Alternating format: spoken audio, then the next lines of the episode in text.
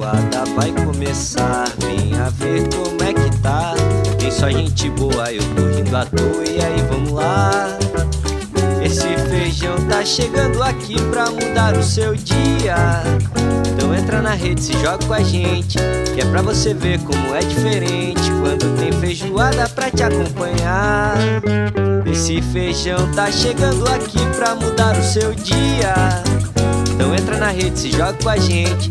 Que é pra você ver como é diferente. Quando tem feijoada pra te acompanhar. Pra você ligada, pra você ligado no Feijoada Completa Podcast, eu sou o Luiz Felipe chegando com mais um cardápio da semana. Aqui a gente debate os temas do momento, a gente faz um levantamento é, na nossa mini reunião de pauta, né? Semanalmente, e a gente traz para é, discutir, debater, dar risada, é, trazer outros recortes, outros pontos de vista, e assim vamos, seguindo o nosso cardápio. Tudo bem por aí, Matheus? Tudo certo, meu amigo? Seja bem-vindo, seja bem-vinda, todos os ouvintes do Feijoada Completa. Mais uma vez aí, a gente tentando digerir a gororoba, né, meu amigo? Os temas no Brasil parece que cada vez são mais pesados, né? Agora a gente tem o aumento de novo dos casos da pandemia, a Omicron circulando ainda com muita velocidade. Mas a gente vai tentando aí digerir a gororoba, batendo papo sobre assuntos que a gente julga importante e tentar esclarecer a galera, colocar a nossa opinião e, e tentar ajudar no pensamento aí da galera, abrir um pouco a mente e depois até quem também escutar e não, não concordar com o que a gente fala, receber as críticas, porque faz a gente pensar cada vez mais sobre os temas, né, irmão? É isso aí, não somente no Brasil, mas fora do Brasil também, né? A gente gravou um episódio com, com um professor de Relações Internacionais sobre a Rússia, né? Que tá naquela tensão ali do leste europeu com, com a Ucrânia, também é um tema que chama bastante atenção nesse, nessa salada aí de, de cotidiano, né? Portanto, você pode acompanhar, você pode ouvir, é só rolar aí os episódios. É, é um, um, episódio sobre política internacional, acho que você vai curtir quem está ouvindo aqui o Fejuca e está atento aí aos temas. Mas sem mais é, enrolação, Matheus, vamos começar então com política, né? A gente tem um amigo que fala que aqui é só política e futebol, basicamente é política e política. É, porque futebol é política também. Tem uma entrevista que saiu na última semana que me chamou bastante atenção, não só de mim, Matheus, mas de muitas pessoas são mais à esquerda e às vezes também mais à direita, né? Tem aquela coisa do, do de moldar o discurso. Uh, o Marcelo Freixo, deputado federal que é candidato ao governo do estado do Rio de Janeiro pelo PSB, ele foi entrevistado pelo Roberto Dávila na Globo News e, e, não fugiu de temas aí que, que historicamente, né, para a esquerda, é, geralmente é uma visão mais mais liberal, né? Temas aí que, que muitas vezes. E ele assumiu posições mais de centro, né? Ele já, é, não engravatado, ele estava num, num, num paletó sem gravata, mas de sapato, né? E, e calça social, sendo entrevistado 11 da noite pelo Roberto Dávila, meio que já é, se colocando, né? Já tentando se viabilizar como candidato ao governo do estado e largando um pouco a pecha aí da, de ser o cara da esquerda que nunca ganha, né? Acho que é uma mudança estratégica no, no, no Marcelo Freixo. Uh, acho que ele que ele está se colocando realmente como candidato viável, né? Um aceno que ele fez, né? Falou que tem que conversar com o empresariado. É, ele revelou conversas com Armínio, Armínio Fraga, né? Uma figura que para muitos quadros da esquerda é uma figura de direita. Então, acho que tem muita polêmica aí nessa entrevista, Matheus, ou você não vê dessa maneira? Ah, eu, como eleitor do estado do Rio de Janeiro, eu vejo como uma boa entrevista. Mas a figura do Marcelo Freixo como candidato a governador ainda está sendo moldada, né? Vai lembrar que o Freixo é um quadro histórico do, do PSOL, é, foi deputado estadual e depois eleito deputado federal pelo partido, é eleito deputado federal, inclusive, para ser um puxador de votos e eleger uma grande bancada dos pessoalistas lá em Brasília e conseguiu isso. Então, o Freixo tem muita capilaridade de votos. e foi candidato duas vezes, é bom lembrar, o Freixo foi candidato duas vezes a prefeito do Rio de Janeiro. E perdeu as duas. Uma ele perdeu para o Eduardo Paes, não conseguindo sequer chegar ao segundo turno. E a segunda vez ele perdeu para o Marcelo Crivella, foi ao segundo turno em 2016, mas estava nessa onda conservadora, né? E aí acabou que o, o Crivella conseguiu ser eleito o prefeito do Rio.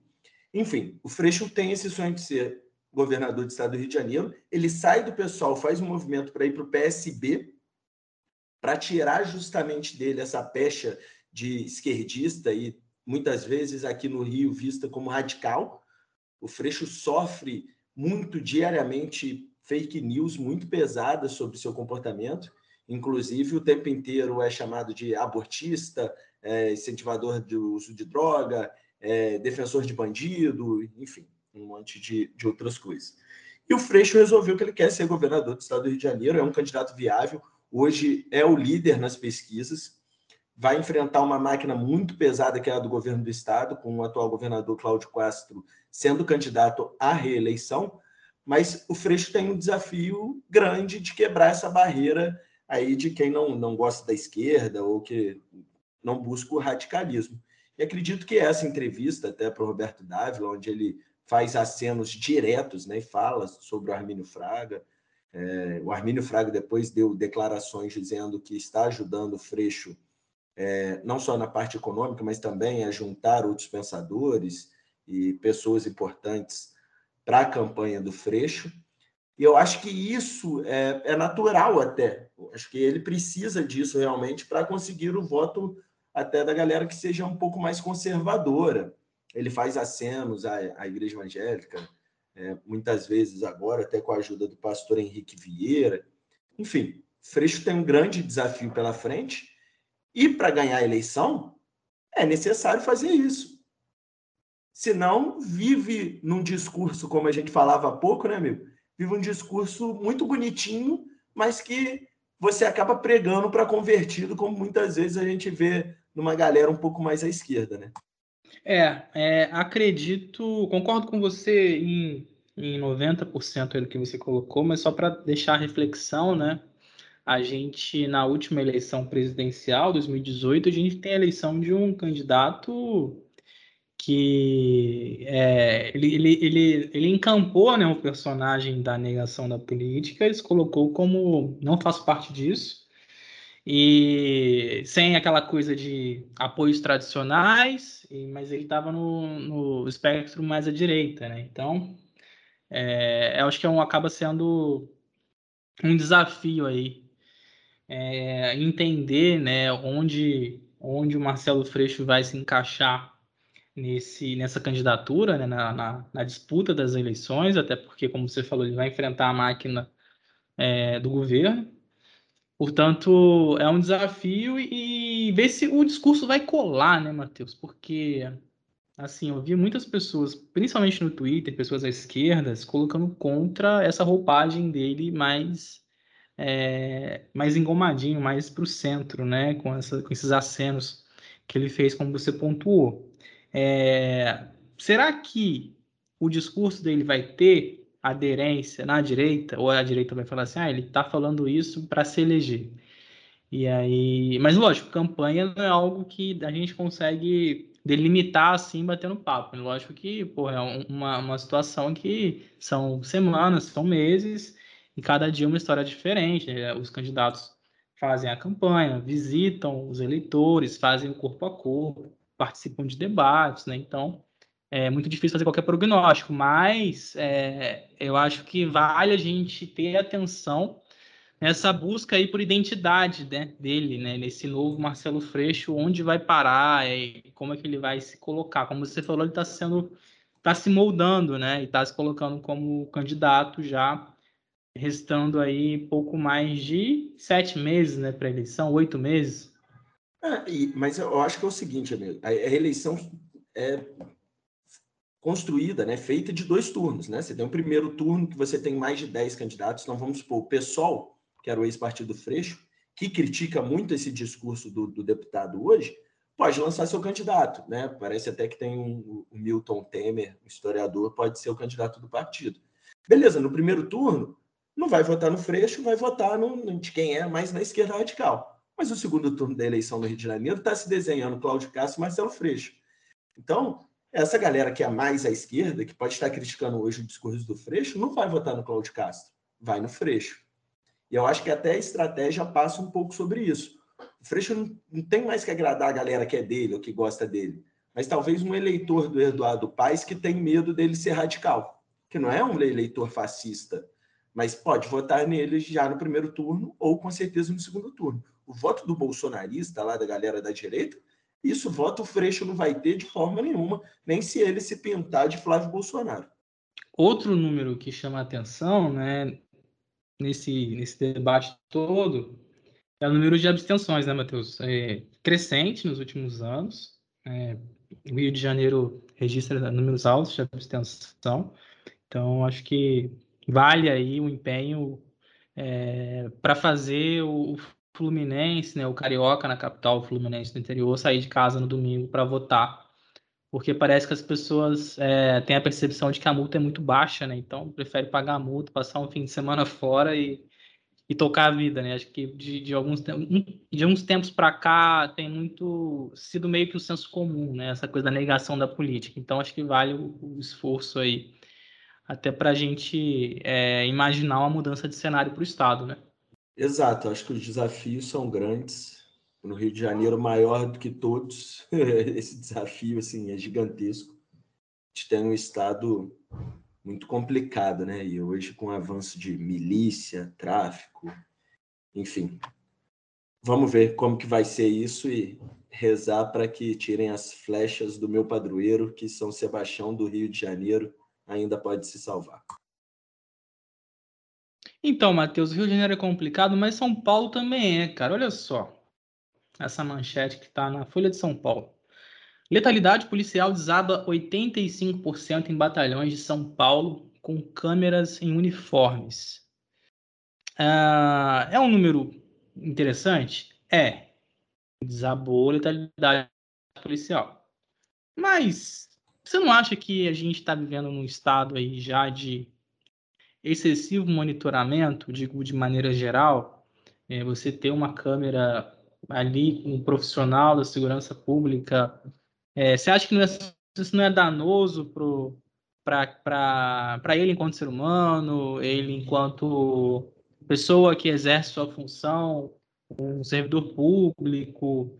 É aquela coisa do, do ah, mas se eu tiver 100%, se eu, se eu tiver zerado, se minha conduta tiver a mais a minha conduta, eu, eu posso ter uma câmera me filmando o dia inteiro. Mas é, será que é realmente isso? Essa é a solução? A gente chegou num ponto em que é, câmeras no, no, no, no, essa vigilância no trabalho do policial realmente é a saída para a segurança pública ser é algo não questionável? Não sei, Matheus. Não, não acho que seja a solução, mas sinceramente eu acho que é, os policiais terem essa câmera nos seus uniformes, eu acho que é bom, pelo menos nesse momento, tanto para o agente quanto para a população. É, nem sempre a polícia militar é bem vista em, algum, em algumas localidades de diversas cidades, principalmente na, na periferia. A gente sabe muito bem como que muita gente não gosta, não gosta da presença do policial. E a gente cansa de ver é, uma operação policial e aí aparece duas pessoas mortas, a comunidade sai para dizer que eram pessoas estudantes, inocentes, e que não teve troca de tiro, que foram executados pela polícia, e depois a gente vê uma nota da Polícia Militar dizendo que houve confronto, os policiais foram surpreendidos com tiros de criminosos, e quando revidou, acabou atingindo, enfim. E assim a gente vê mortes e mortes acontecendo. É, nas, nos batalhões onde foram colocadas as câmeras em São Paulo, né, o programa chama Olho Vivo, e ela grava todo o momento que o agente está trabalhando. Ele não grava momento de, de alimentação, banheiro, não. É só na hora que ele está em, em ação. Então, nos batalhões onde foram, né, tiveram essas câmeras, chegou a 85% a diminuição de mortes em confronto de, entre policial e suspeitos. Assim. Esse é um número que é muito marcante. De 1 de julho a 31 de dezembro de 2020, é, foram 110 mortes em decorrência da intervenção policial nesses batalhões. Já em 2021, né, nesse mesmo período, foram apenas 17. Então a gente vê que há um, uma diminuição no número de, de, de, de mortes, né? É, eu acho que isso porque o policial também tem um pouco mais de cautela do que está acontecendo, que sabe que se ele cometer um erro, ele vai ser punido por isso. Eu acho que é uma medida importante. É uma pena que isso tem que acontecer. Acredito que a Polícia Militar deveria ser bem treinada de alguma de, de forma de que não precisasse dessa câmera.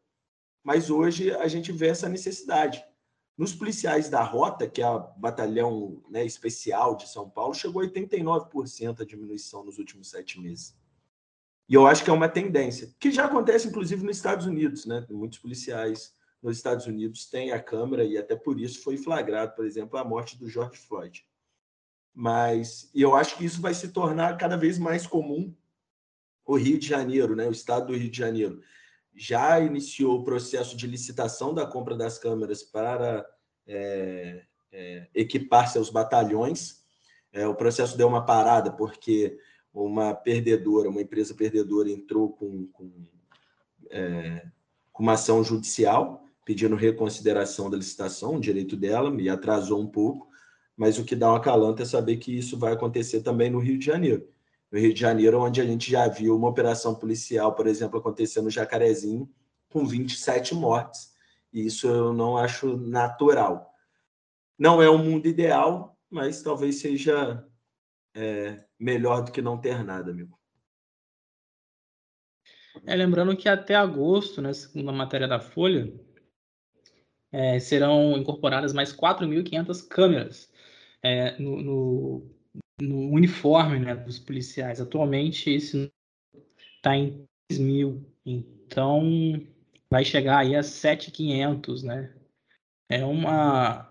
É, a matéria explica que São Paulo é pioneiro nesse, nesse tipo de, de, de, de prestação de conta né, do trabalho do policial meio que em tempo real. Não em tempo real, mas assim, o fato da câmera gravar dá essa impressão.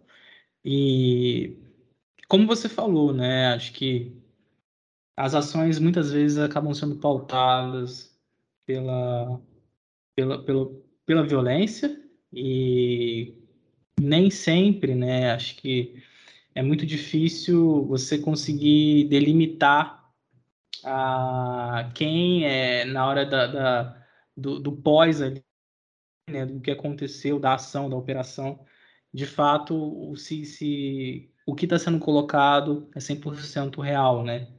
Então, acho que a câmera tira.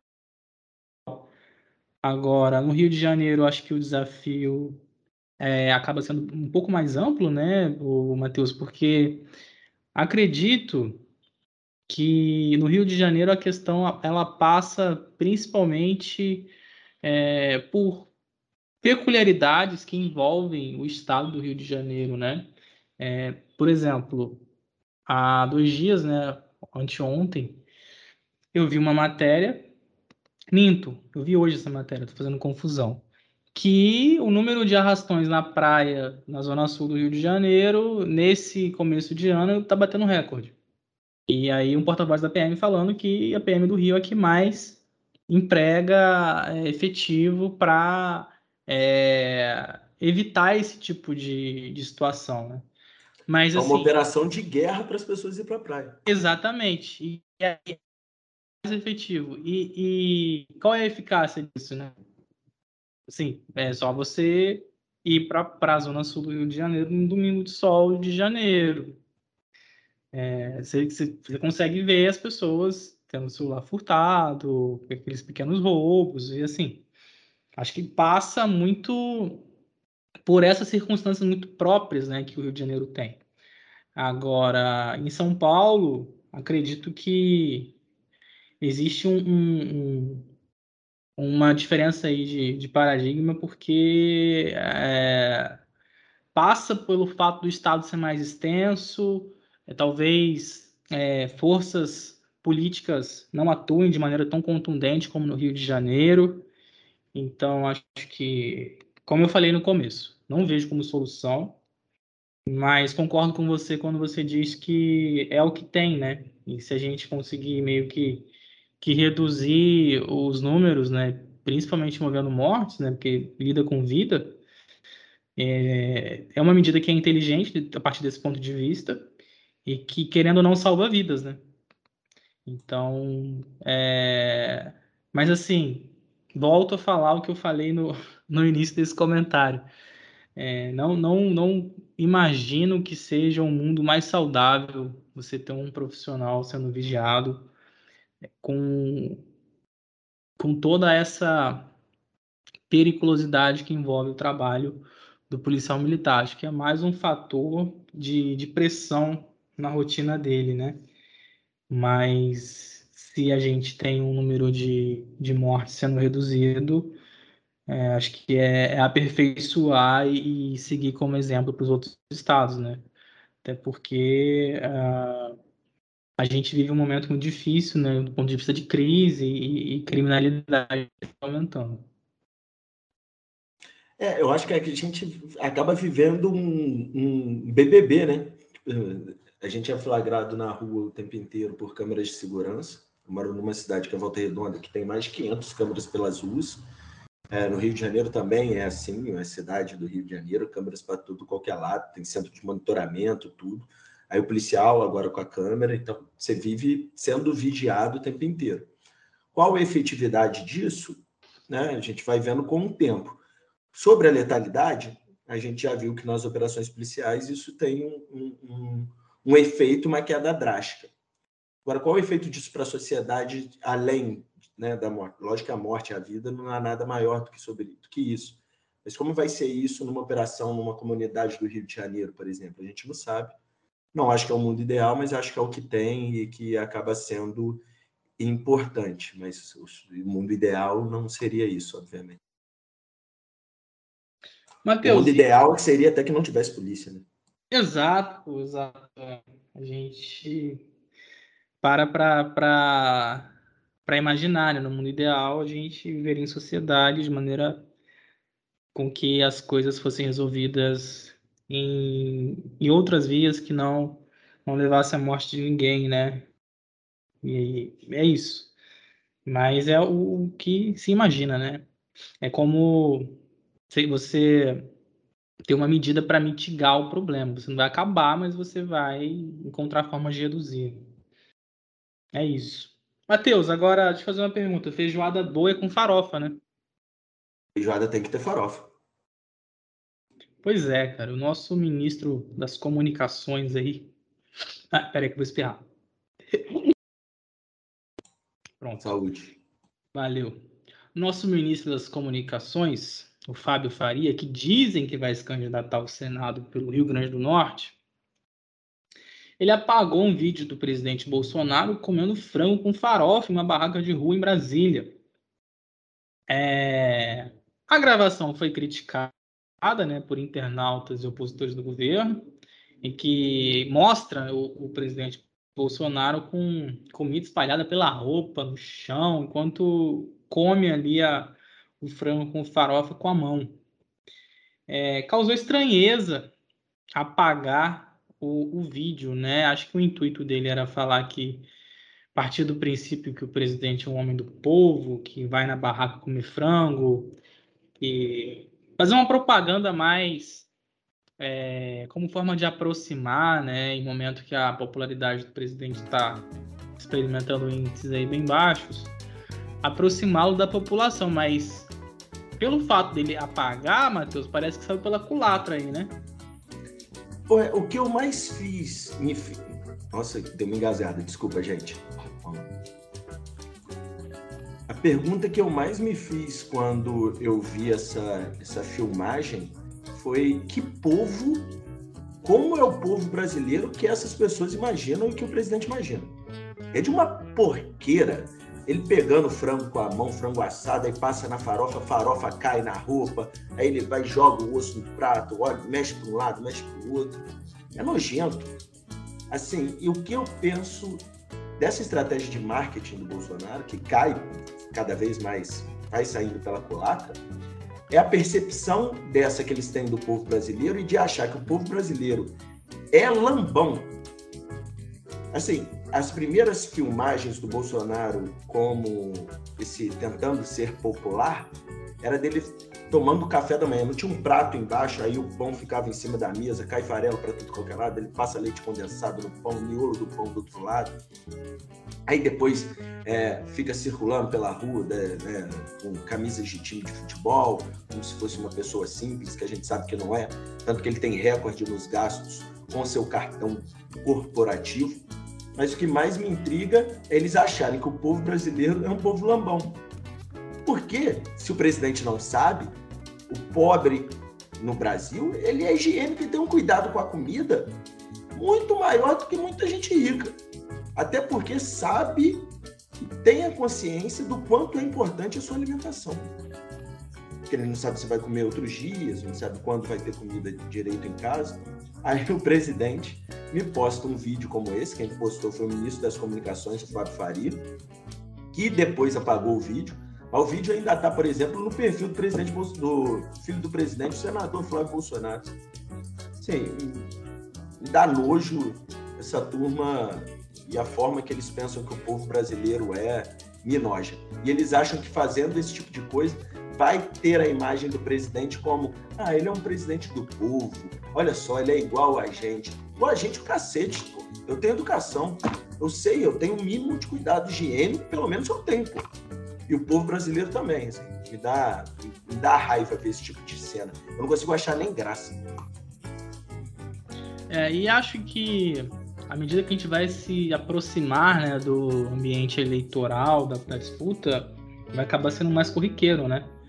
Talvez aí uma tentativa de levantar os índices de popularidade e aproximar as pessoas mais simples da, da figura do presidente. É, pode ser uma estratégia que vai ser adotada. É, talvez tenha sido um, um, balão de ensaio aí, um tubo de ensaio, para ver qual era a percepção, mas parece que a estratégia não foi muito. não foi bem calculada, né, Matheus? Não, tava, pô, é, era uma nojeira o que ele estava fazendo, né? Então saiu pela culatra. Mas acho que é isso, eles estão testando uma imagem do presidente. O que vai ser vendido agora na eleição esse tipo de coisa já não vai funcionar mais, porque essa ideia de que o Bolsonaro é do povo já não existe mais. Né? É, vamos, vamos aguardar e, e ver com qual, se de fato vai ser uma estratégia, né? Se, se sim serviu para alguma coisa, esperar os próximos próximas semanas, próximos meses para entender, porque a, a campanha vai passar talvez, né, acho que na última eleição descobriu-se o WhatsApp, né? E foi um fenômeno pelo fato dele feito campanha no WhatsApp. Eu não sei se essa se trazê-lo mais para a camada popular dessa maneira, né? Seja algo já, como a gente falou, mirando aí a disputa, né? Do, do, do cargo de presidente que vai estar em jogo aí no mês de outubro. Mas é isso, Matheus. Queria agradecer sua participação aqui no nosso cardápio mais uma vez, né, gente? Mais uma semana. E acho que à medida que vai chegando outubro, né? A gente tá em janeiro, os, os, as conversas sobre política vão ser cada vez mais frequentes. Não tem para onde correr, né? Não tem para onde correr. E aí a gente vai tentando aí digerir a gororoba, batendo papo, conversando sobre as coisas. E é importante a gente falar de, de política, importante falar de, como por exemplo, a questão que a gente falou das câmeras dos policiais, é importante a gente bater esse papo. Então, agradecer a todo mundo aí, lembrar que a pandemia não acabou, vacinação é importante. Vamos seguir, galera. É, vamos seguir e eu vou deixar aqui um, um, um vou fazer uma, uma exposição aí. Tá faltando uma gravação com o Luiz, nosso editor de áudio. Ele sempre fala que vai fazer um cardápio com a gente. E o Luiz dá, dá o perdido dele, mas ele capricha aí na edição, deixa redondinho, coloca a trilha, é, finaliza, né? Capricha demais. Deixa aqui um abraço pro Luiz, um abraço pro abraço, Luiz. Também. Hoje não esteve com a gente. A Luísa tá, tá de férias aí viajando pelo Sudeste Asiático, né? Quem pode, pode. E é isso, galera. Você que ouviu aí o nosso cardápio da semana, ó, tem entrevista também no Feijoada Completa. É só você acessar lá na Aurelo e baixar o aplicativo antes, né? Busca o Feijoada Completa no buscador do, da Aurelo e busca os episódios, porque pô, a gente tem para 50 entrevistas já, é, 38 cardápios da semana, então tem muito conteúdo, tem desde veganismo até tensão entre Rússia e Ucrânia.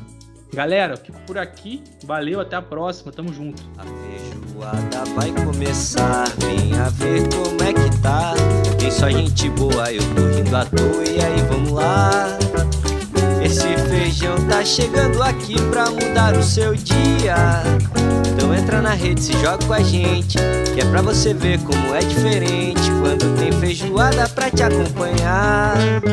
Esse feijão tá chegando aqui pra mudar o seu dia. Então entra na rede, se joga com a gente. Que é pra você ver como é diferente. Quando tem feijoada pra te acompanhar.